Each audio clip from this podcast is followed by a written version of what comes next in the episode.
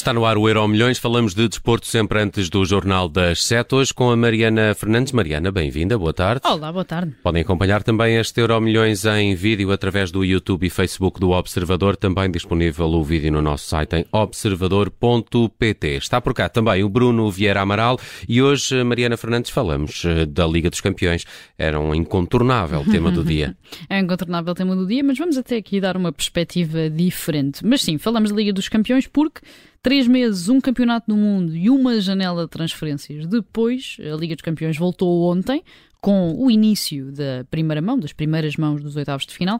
O Bayern Munique foi a Paris vencer o PSG com um gol de Coman e o uh, Milan venceu o Tottenham em Milão com um gol também apenas de Brahim Dias, portanto um 2-1-0 uh, para começar esta jornada. Hoje temos mais dois jogos, como dizias também há pouco, com o Benfica a entrar em ação na Bélgica contra o Clube Rouge, o Chelsea deslocar-se à Alemanha para defrontar o Borussia Dortmund, numa eliminatória que proporciona o regresso de Sebastian Haller à Liga dos Campeões, a competição onde deu nas vistas na época passada, foi o terceiro melhor marcador, fez 11 golos, só ficou atrás de Benzema e de Lewandowski, incluindo, como acho que todos nos recordamos, principalmente os Sportingistas, um póquer em Alvalade eh, contra o Sporting na fase de grupos.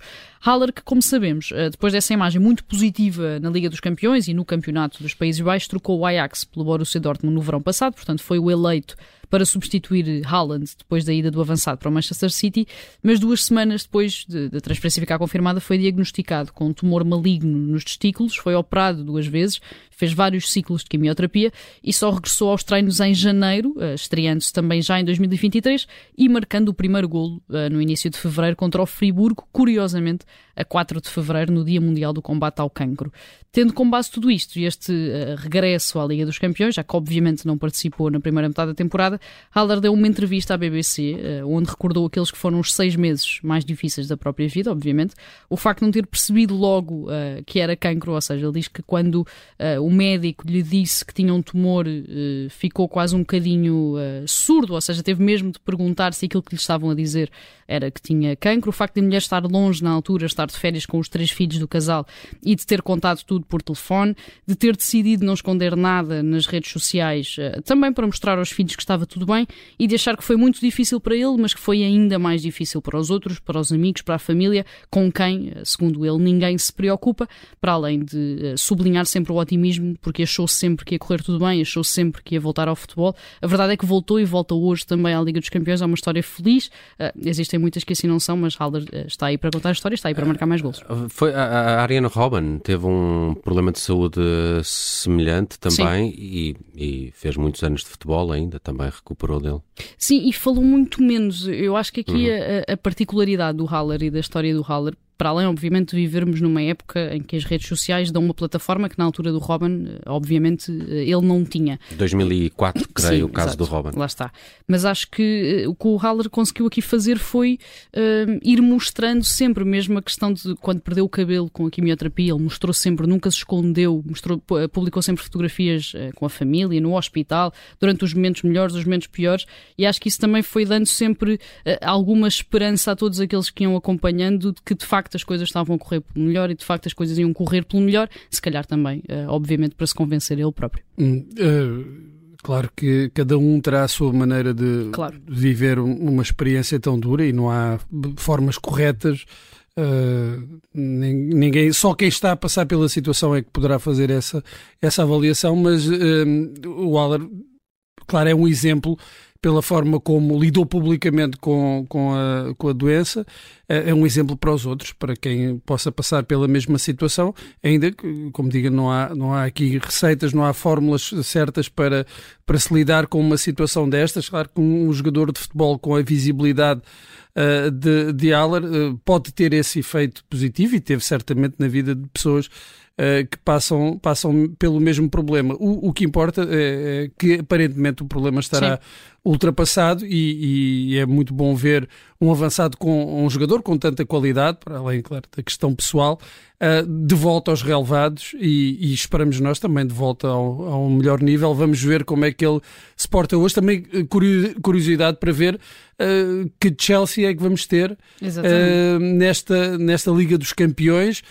no campeonato inglês as coisas estão muito difíceis para a equipa londrina, mas tem aqui também uma oportunidade de pôr a render os jogadores que contratou no mercado uh, de inverno sendo que será muito difícil no campeonato que as coisas melhorem ao ponto de alcançar pelo menos o quarto, o quarto lugar. Não sei se se mantém em nono, estava em nono. Em nono, no... sim, é sim. Nono. creio que sim. Sim, mas a distância uma dessas para o duplas de, de, de contratações já, já deu um golo, passe de Enzo Exatamente. E, e golo de Félix Vamos ver, no fim de uh, semana. com o Félix há esta situação também de não saber depois qual é que será o futuro dele. Uh, é, está aqui a experiência, uh, é apenas um, um, uma curta passagem pelo Chelsea. A verdade é que ele conta para o treinador, conta para estes jogos da Liga dos Campeões e certamente quererá uh, mostrar que a qualidade está lá e que não se perdeu nestes anos que não foram muito positivos no Atlético e, e provavelmente convencer também o, o Chelsea a desembolsar milhões uh, no, no verão. É interessante ver este jogo hoje também por, uh, por causa disso. Uh, estamos em noite de Liga dos Campeões. Uh, vamos ter uma emissão especial depois do Jornal das Sete para acompanhar o Bruges Benfica. Só dar conta aqui do 11 do Benfica que foi revelado há instantes: Vlaco Dimos, Bá, António Silva, Otamendi e Grimaldo, Florentino e Chiquinho, também João Mário, Rafa Auschners e Gonçalo Ramos.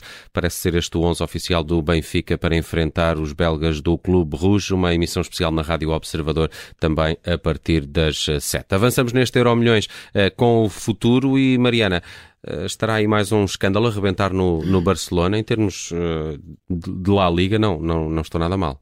Uh, não estão nada mal, as coisas estão a correr até bastante bem. Aliás, é um dos pontos do Barcelona uh, na sua pseudo-defesa de tudo isto que se soube hoje.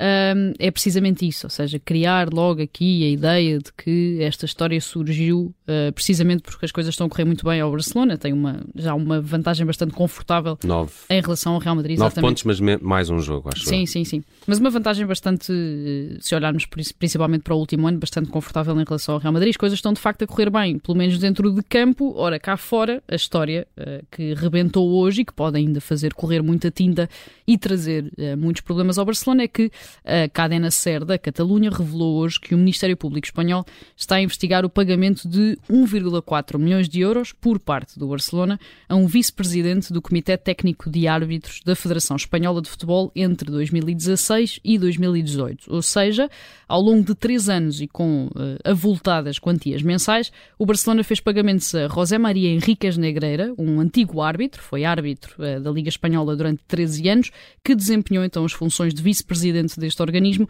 de 1994 a 2018. Os pagamentos foram feitos à Dasnil 95, uma empresa detida por Henriquez Negreira, onde o filho também é administrador, e ambos já foram ouvidos pelo Ministério Público e, uh, nesta audição, o antigo árbitro confirmou os pagamentos, não apresentou qualquer fatura uh, relativa a este 1,4 milhões, mas defendeu que tudo se devia a serviços prestados ao próprio uh, Barcelona, uma espécie de assessoria que desenvolveu nestes três anos e onde explicava como os jogadores deviam atuar em campo em relação ao árbitro e até como podiam adaptar o próprio comportamento consoante o árbitro uh, que estava responsável pelo jogo. O Barcelona tem muita piada, sim. O Barcelona reagiu em comunicado, confirmou esta versão de Henrique Negreira, disse que não existiu qualquer troca de favores e que o valor serviu então para pagar este serviço de assessoria. Contudo, também segundo a notícia da cadena SER, não uh, indicou à autoridade tributária qualquer documento que sirva de prova de que este antigo árbitro desempenhou uh, este tipo de funções para o clube. E atiram-se então ainda aos críticos, dizem que esta alegação surge no melhor momento esportivo da temporada e que vão agir legalmente em relação a todos os que estão a levantar suspeitas de alegados favorecimentos. Certo é que nesta altura o presidente uh, ainda não era Juan Laporta, era José Maria Bartomeu. Sabemos também tudo aquilo que Bartomeu deixou por explicar e tudo aquilo que ainda terá de ser explicado uh, judicialmente em relação à passagem uh, deste presidente do Barcelona. E certo também é que nestes três anos o Barcelona ganhou dois campeonatos, três taças do Rei e duas supertaças de Espanha.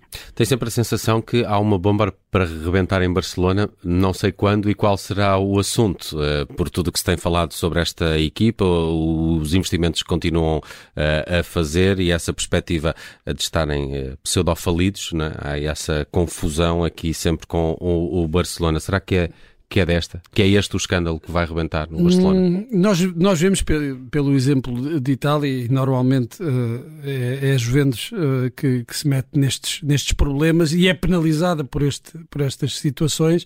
Uh, temos esse exemplo da Itália que depois não, não vemos acontecer da mesma forma noutros países, mesmo quando há suspeitas de, de incorreções, seja financeiras, seja desportivas.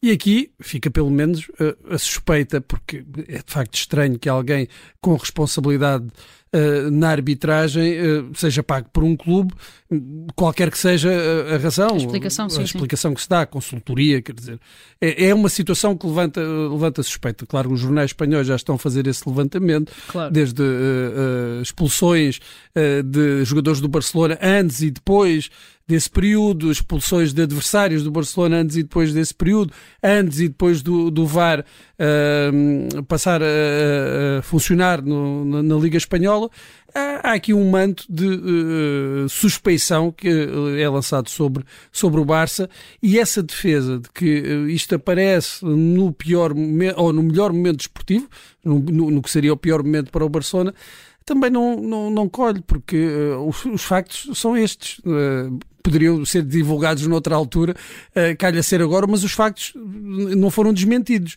Aliás, foi confirmado esse pagamento. Portanto, o Barcelona uh, pode incorrer aqui em penalizações. Não acredito que isso venha a acontecer. Muito bem, temos uh, poucos segundos para esta história do passado. A Mariana traz hoje a história uh, do acidente de avião que matou a equipa de patinagem no gelo dos Estados Unidos em 1961. Aconteceu há 62 anos. Sim, muito rapidamente. E eu também fui surpreendida por esta história. Normalmente, quando vou procurar estas efemérides, eh, aquilo que acabo por ver não me surpreende muito. Portanto, são coisas uhum. que normalmente sabemos que aconteceram, mas isso surpreendeu-me. Não, não sabia, não tinha mesmo conhecimento deste acidente. E é uh, uma tragédia que raramente é recordada, porque neste dia, 15 de fevereiro, mas em 1961, há 62 anos, um terrível acidente de aviação, de aviação, aliás, matou toda a equipa de patinagem no gelo nos Estados Unidos. Portanto, estes atletas estavam a viajar de Nova York para Praga, onde iam decorrer os campeonatos do mundo de patinagem no gelo, e o avião em que viajavam caiu quando se aproximava do aeroporto de Bruxelas para uma escala na Bélgica. Morreram todas as 72 pessoas que estavam a bordo, passageiros e tripulação, e morreram, portanto, 18 patinadores e mais 16 pessoas que os acompanhavam, incluindo a família, treinadores e dirigentes da federação. Os campeonatos do mundo foram desde logo cancelados, a tragédia teve um impacto gigantesco, obviamente, precisamente nos Estados Unidos, não só porque estavam neste avião uh, campeões nacionais, mundiais e olímpicos, mas também porque uma das vítimas mortais, o patinador Dudley Richards, era um amigo pessoal do então presidente, John F. Kennedy, de toda a família Kennedy, o que fez com que surgissem várias homenagens oficiais logo no espaço de dias. O acidente teve um impacto muito grande na modalidade nos Estados Unidos, obviamente, que basicamente uh, ficou sem equipa de patinagem no gelo numa altura em que dominava a modalidade internacional internacionalmente. Muitos patinadores tiveram de crescer apressadamente. Há casos de medalhas em campeonatos nacionais de atletas com 11, 12, 13 anos, enquanto que alguns tiveram de voltar atrás e reverter retiradas, reverter reformas para, para voltar formar uma nova equipa. Exato, a competir internacionalmente. A proeminência norte-americana na patinagem no gelo só foi recuperada em 68, quando Peggy Fleming ganhou a medalha de ouro nos Jogos Olímpicos de Inverno, sendo que na competição masculina foi preciso esperar até 84 para voltar a existir um ouro dos Estados Unidos. Para sempre ficou uma regra: nenhuma equipa desportiva norte-americana viaja na íntegra no mesmo voo para nenhuma competição fora com, do país. A comitiva completa, Exatamente. não é? Muito bem. Aconteceu a 15 de fevereiro de 1961, a viagem ao passado de hoje no Euro Milhões com a Mariana Fernandes. Mariana, obrigado. Até amanhã.